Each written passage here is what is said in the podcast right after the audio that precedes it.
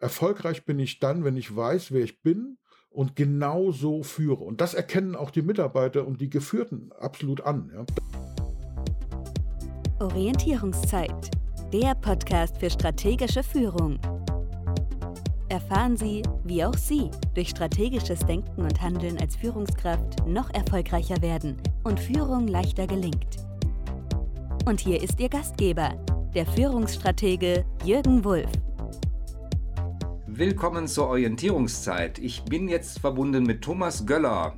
Thomas Göller ist Mentor für Unternehmer. Hallo Thomas, herzlich willkommen. Ja, hallo Jürgen. Schön, dass ich dabei sein darf ähm, und schönen guten Tag in die Runde. Du sagst, du bist Mentor für Unternehmer, aber du hast mir in einem Gespräch gesagt, eigentlich bist du Mentor für Know-how-Unternehmer. Was ist das? Know-how-Unternehmer sind Unternehmer, die nichts weiter haben wie ihr Know-how, wie das, was sie zwischen den Ohren haben, die also, man könnte auch Dienstleister sagen, die also nicht keine Produkte verkaufen, die man anfassen kann, Probe fahren kann, sondern Know-how-Unternehmer sind Trainer, Berater, Coaches, aber auch hochwertige Makler beispielsweise. Alle, Ding, alle Menschen, die Know-how verkaufen und wenn mich jemand fragt, was machst du da genau, dann machen wir eben aus diesen Menschen, die viel Know-how haben, machen wir Unternehmer, die viel Erfolg haben. Du bist selbst gestartet als Maschinenbauingenieur. Vielleicht magst du uns da mal was zu erzählen, wie dein Werdegang war. Ja, das stimmt so eigentlich gar nicht. Ich habe Maschinenbau studiert, aber ich habe in Wirklichkeit keinen einzigen Tag als Maschinenbauingenieur gearbeitet. Das war ganz witzig. Und zwar habe ich während dem Studium ein Aufbaustudium mitgemacht zum CAD-Konstrukteur und ich fand das ganz toll und bin dann zurück zu meinem Ausbildungsbetrieb. Dann habe ich gesagt, so, ich habe jetzt hier Schlosser gelernt, äh, Techniker gemacht, habe studiert, Maschinenbau, bin CAD-Konstrukteur. Ich würde gerne das technische Büro und äh, bei euch im technischen Büro Maschinen konstruieren, weil ich war ja Maschinenbauingenieur, mit Computern. Und dann hat mein damaliger Personalchef, der mich dann wieder eingestellt hat, gesagt, das ist eine tolle Idee, das brauchen wir auch ganz dringend. Der Haken an der Sache ist, wir haben gar keine Computer im technischen Büro. Und ich sage, oh, das ist aber blöd. Ja, sagt er, aber Sie können für die Übergangszeit mal in der Abteilung EDV anfangen. Die hat die Aufgabe, diese Computer einzuführen. Und da können Sie anfangen. Und habe ich gesagt, ja, klingt spannend. Wie viele Leute sind das da in der Abteilung EDV? Und dann hat er gesagt, naja, mit Ihnen ist es einer. Und dann war ich da eben für die Einführung von EDV zuständig im technischen Büro. Nicht für die technische Seite. Ich habe dann tolle Workshops und Ausbildungen bekommen in Didaktik, in Rhetorik und so weiter, um den Menschen den Umgang begreiflich zu machen mit dieser neuen Technologie. Also, und das habe ich gemacht und es hat äh, für knapp zwei Jahre irre viel Spaß gemacht. Du hast dann aber schon mal einen weiteren Change in deinem Berufsleben durchgemacht. Du hast dann PCs verkauft und du hast mir mal erzählt, die Leute haben vor deiner ersten Filiale Schlange gestanden am Eröffnungstag. Ja, das war so, durch dieses Business da bei Michelin und, und diesem EDV-Thema haben halt viele gesagt, Mensch, du kennst dich doch da aus, du hast mir das jetzt beigebracht, kannst du mir auch so einen Computer besorgen, was muss, auf was muss ich denn da achten und wie geht das? Und dann hat sich das immer weiter rumgesprochen und ich habe natürlich immer gesagt, na klar mache ich das und habe die ersten Computer so verkauft, bis dann eines Tages ein Architekt unter den Käufern war und dann hat er gesagt, und die Rechnungsadresse ist dann so und so und habe gesagt, wie Rechnungsadresse? Und er sagt, ich brauche doch eine Rechnung. Er sagt, ach, für was? Ja, er sagt, du machst das doch nicht schwarz. Mir war das nicht bewusst. Ich habe das nirgends gelernt, in der Schule nicht, in der, äh, im Studium nicht. Just in diesem Moment hat mir das Leben eben den Weg gezeigt und ich habe eine Anzeige gelesen, dass äh, bei uns in Bad Kreuznach ein Ladengeschäft zu vermieten war, das leer stand in einer tollen Lage mitten im Zentrum und dann habe ich ohne Plan, ohne Sinn und Verstand sozusagen dieses Ladengeschäft gemietet und habe da äh, ein Systemhaus aufgemacht. Wir haben am Anfang ja keine Computer verkauft und keine Systeme. Wir haben sie verteilt weil ich habe tatsächlich am Eröffnungstag die Tür morgens um neun aufgeschlossen, da stand eine Schlange vor der Tür. Das waren natürlich andere Zeiten wie heute, aber es war mal eine coole Pionierzeit. Wir hatten außer der, dem Stammhaus vier Filialen. Ich hatte ein großes Schulungszentrum, ich hatte eine Holding oben drüber und das war schon ein ansehnliches Unternehmen mit insgesamt sieben Unternehmungen, fünf Filialen, 30 Mitarbeitern. Das heißt, du musstest Mitarbeiterführung dann auch lernen. Das war ja auch etwas, was in deinem Studium so gar nicht auf auftauchte? Null. Ich weiß noch, mein erster Mitarbeiter, den habe ich sozusagen abgeworben aus der Industrie. Der war bei, bei einem Kunden von mir und dann habe ich den einfach eingestellt, kein Assessment Center, kein, kein Einstellungstest, sondern habe gesagt, kannst du kommen, was willst du haben? Und dann haben wir uns irgendwie über den Preis unterhalten, also über sein Gehalt. Es hat am Ende des Tages nicht wirklich gepasst und es hat an keinen von uns beiden gelegen, dass wir, äh, der eine schlecht war oder der andere schlecht, sondern es hat einfach nicht gepasst. Es gab einfach keinerlei Hilfen und keinerlei Unterstützung wen stelle ich ein. Ich habe tolle Mitarbeiter gehabt, weniger gute und deswegen weiß ich auch, was Führung und Auswahl von, von, von Mitarbeitern bedeutet ja, und was man da alles falsch machen kann, was man auch richtig machen kann. Thomas, was würdest du sagen? Was waren deine größten Führungsfehler damals? Der größte Fehler schlechthin, den ich persönlich gemacht habe. Ich habe immer gedacht, Menschen müssten so sein und so agieren wie ich. Die müssten so denken wie ich, die müssten so handeln wie ich, die müssten so begeistert sein von dem Thema wie ich. Und wenn das einer nicht gemacht hat, das, das gibt's doch gar nicht. Du musst, du musst doch so genauso handeln und agieren und so denken. Und ich habe das immer nicht verstanden. Ich habe da echt lange für gebraucht, um zu verstehen, dass es unterschiedliche Sorten und Arten von, von Denkweisen gibt, die auch alle richtig sind. Ja. Das war so mein größter Fehler, dass ich einfach von den Leuten erwartet habe, nicht, dass sie ihre beste Leistung bringen, sondern dass sie das machen, was ich im Kopf hatte. Das war mit Sicherheit einer der größten Fehler, die ich da gemacht habe. Ja. Du bist dann aber irgendwann in die Beratung übergegangen. Das heißt, vom PC-Geschäft in die Unternehmensberatung. Wie ist es dazu gekommen? Ja, das war so ein, so ein fließender Prozess, das war auch gar nicht geplant. Das war so 96 ungefähr. Äh, da kam ein ähm, Unternehmer in den Laden rein und der hat so eine Aura gehabt, äh, dass man sagt, okay, das ist ein Unternehmer, da geht es um mehr. Und er sagt dann auch, er hätte gerne den Chef gesprochen und dann hat, kam das Gespräch so, er hat gehört, dass ich eben Maschinenbauingenieur wäre. Er hat auch ein kleines Maschinenbauunternehmen, 120 Mitarbeiter. Er sagte, wir wollen jetzt also endlich EDV einführen, deswegen brauchen sie einen Server, 25 Arbeitsplätze und ich hatte ja auch ein Schulungszentrum. Die Leute sollen geschult werden und und und. Also ein Riesenpaket. Und dann habe ich mir das alles angehört und habe zu ihm gesagt, das kann ich Ihnen leider nicht verkaufen. Ihr Unternehmen ist nicht EDV bereit. Wir müssen erstmal Prozesse definieren, Abläufe definieren, Strukturen definieren. Äh, Informationsverarbeitung heißt, wo geht eine Information rein, wer darf und soll was damit machen, wie geht sie dann weiter, wie kommt die Information am Ende wieder raus. Und wenn wir diese Abläufe und Prozesse haben, dann kann ich Ihnen das per EDV abbilden. Und dann hat er gesagt, ich war jetzt in drei anderen Systemhäusern, die haben ja alle Angebote gemacht. Keiner hat gesagt, dass ich da vorher was machen muss. Und dann hat er gefragt, sagen Sie mal, können Sie so eine Beratung denn machen? Naja, wie gesagt, 96 war ich ein paar Jahre jünger. Und dann habe ich gesagt, na klar, natürlich. Und ich konnte das auch, weil ich habe mich deswegen, weil ich mich für mein eigenes Unternehmen damit beschäftigt habe, gerade aktuell, was heißt Engpass, konzentrierte Strategie, was heißt überhaupt Strategie, was ist der Unterschied zwischen Taktik und Strategie, wie funktioniert das? Und ich habe ja viele Kunden gehabt, die mir genau solche Dinge auf den Tisch gelegt haben und haben gesagt, schau mal, das, hat, das haben unsere Berater herausgefunden, bilde das mal ab. Und das waren natürlich tolle Vorlagen, ja, also wie so Mustervorlagen. Und dann habe ich mit dem gemeinsam das erarbeitet. Und ich sag mal, die sind heute noch am Markt und Weltmarktführer in ihrem Bereich. Ja. Also es hat offensichtlich gut funktioniert. Dann hat es eben damit angefangen und logischerweise, wenn du so ein tolles Projekt hast, gab es da Empfehlungen und kannst du das auch für mich machen. Und so hat dieses Beratungsbusiness angefangen. Und es ging dann immer mehr weg von dem eigentlichen IT-Beratung, mehr hin zur Unternehmensberatung. Wenn du mich damals gefragt hättest, machst du Unternehmensberatung, hätte ich gesagt, nein, natürlich nicht. Aber es war Unternehmensberatung. Nun hast du insgesamt über 25 Jahre Erfahrung. Wenn du Unternehmern oder auch Führungskräften in gehobenen Positionen drei wichtige Tipps geben würdest, was wären die? Das Erste, was mir einfällt, ist, die meisten Menschen versuchen, Themen aufzuschließen, indem sie wie ein Mosaik einzelne Steine aus diesem Mosaik und das Unternehmerleben ist so komplex, da steht dann nicht drauf bis fünf Jahre oder drei Jahre, sondern es sind ein paar mehr Steinchen. Die versuchen jedes einzelne Mosaiksteinchen zu verstehen, zu durchleuchten, zu hinterfragen, absolut perfekt zu können.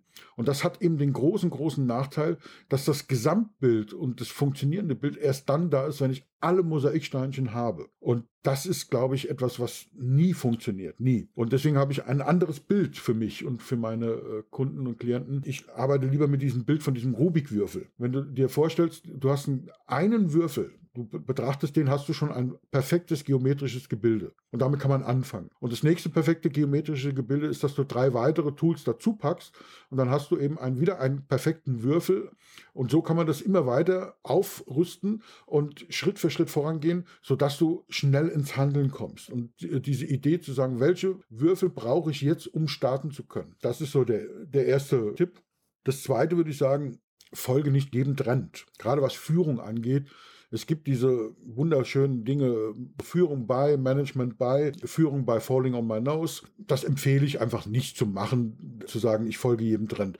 Was ist der Tipp hinten dran? Zu schauen, welche Trends gibt es denn, welche Methoden gibt es denn und am Ende entscheiden, was passt denn zu mir? Was für ein Führungstyp bin ich denn? Das ist elementar wichtig. Wenn ich nicht der Typ dazu bin, dann ist das alles Müll. Erfolgreich bin ich dann, wenn ich weiß, wer ich bin, und genau so führe. Und das erkennen auch die Mitarbeiter und die Geführten absolut an. Ja. Das ist so der, der zweite wichtige Bereich. Und das Dritte ist vielleicht das Wichtigste, wie entsteht überhaupt so eine gute Beziehung im Führen zum Beispiel.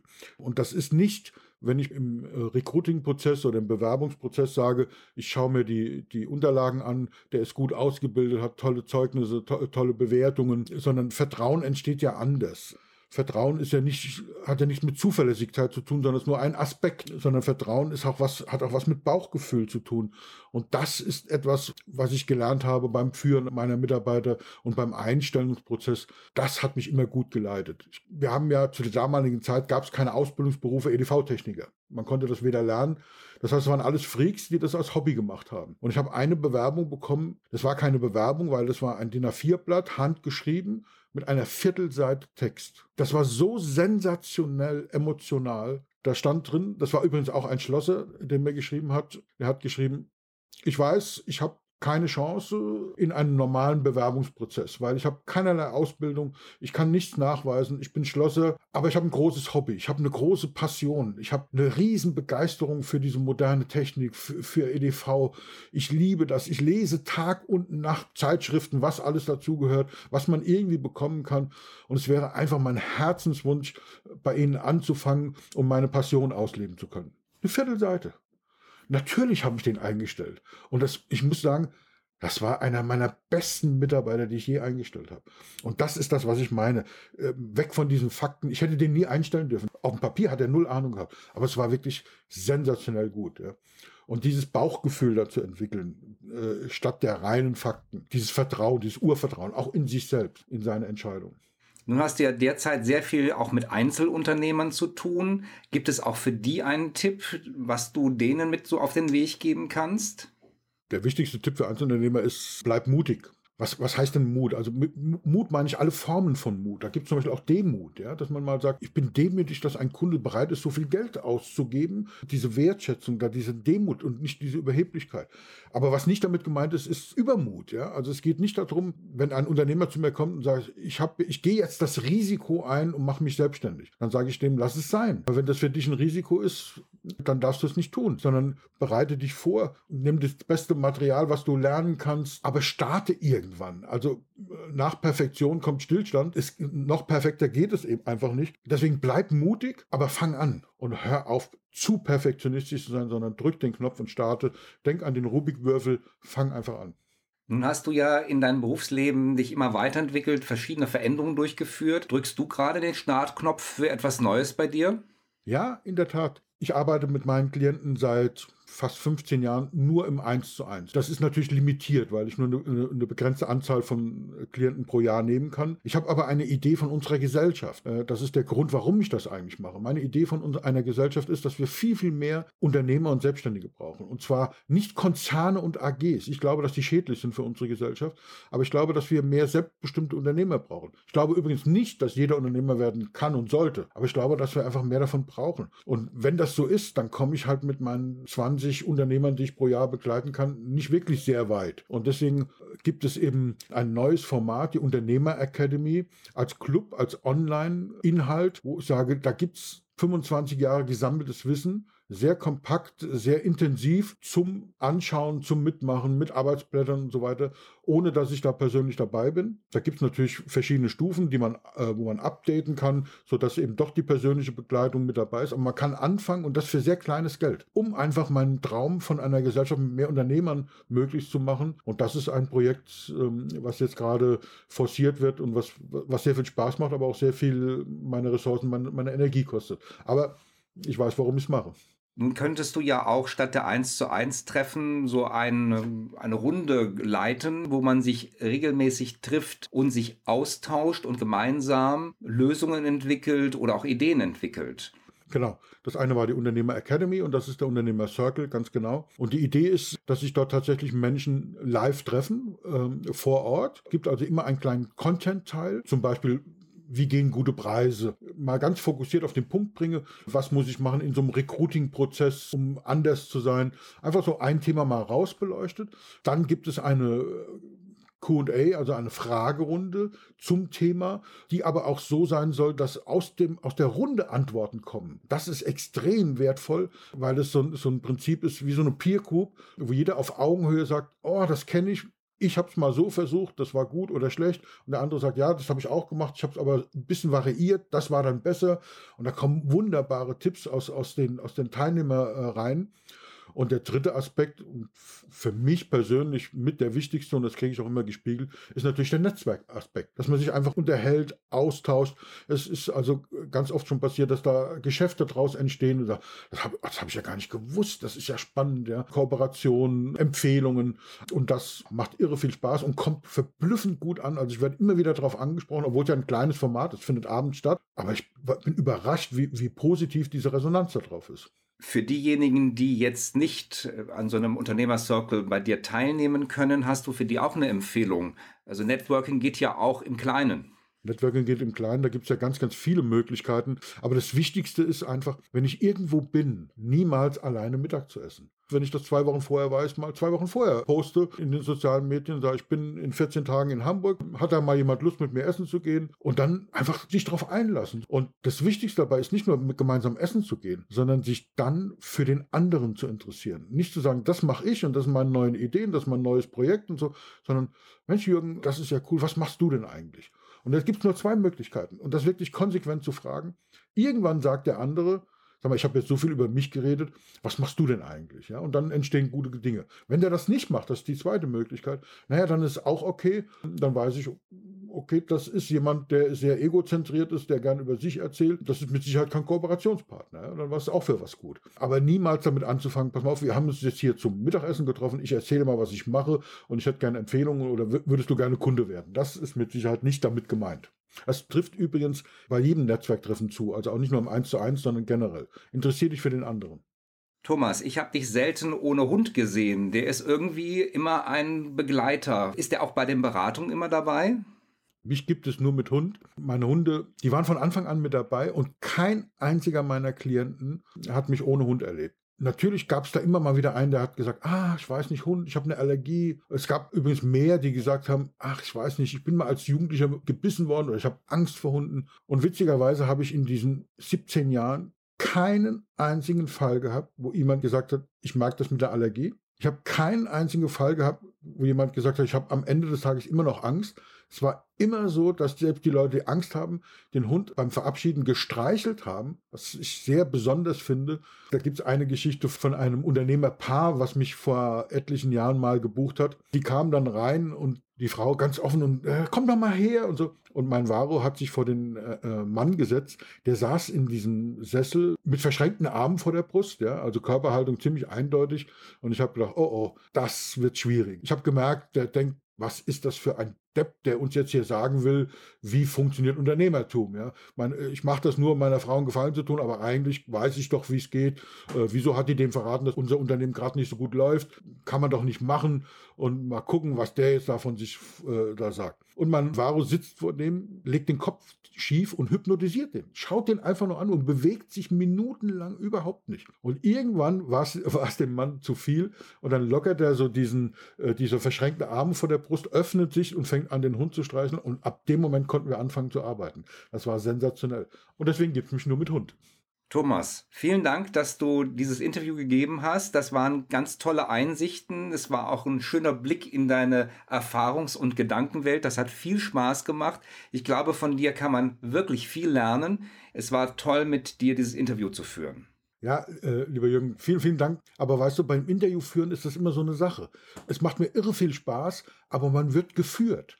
Also wenn derjenige, der die Fragen stellt, die richtigen Fragen stellt und wertschätzen und, und führt, und ich darf dir das mal zurückgeben, du machst das großartig, man fühlt sich sicher, man hat das Gefühl, der will das wirklich wissen, der interessiert sich für einen und das macht natürlich dann umso mehr Spaß. Deswegen vielen, vielen Dank, dass du mich interviewt hast. Dankeschön.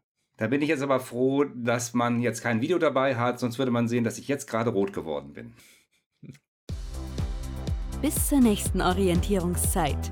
Ihrem Podcast für strategische Führung mit Jürgen Wulff. Bringen Sie mehr Führungs-Know-how in Ihr Leben.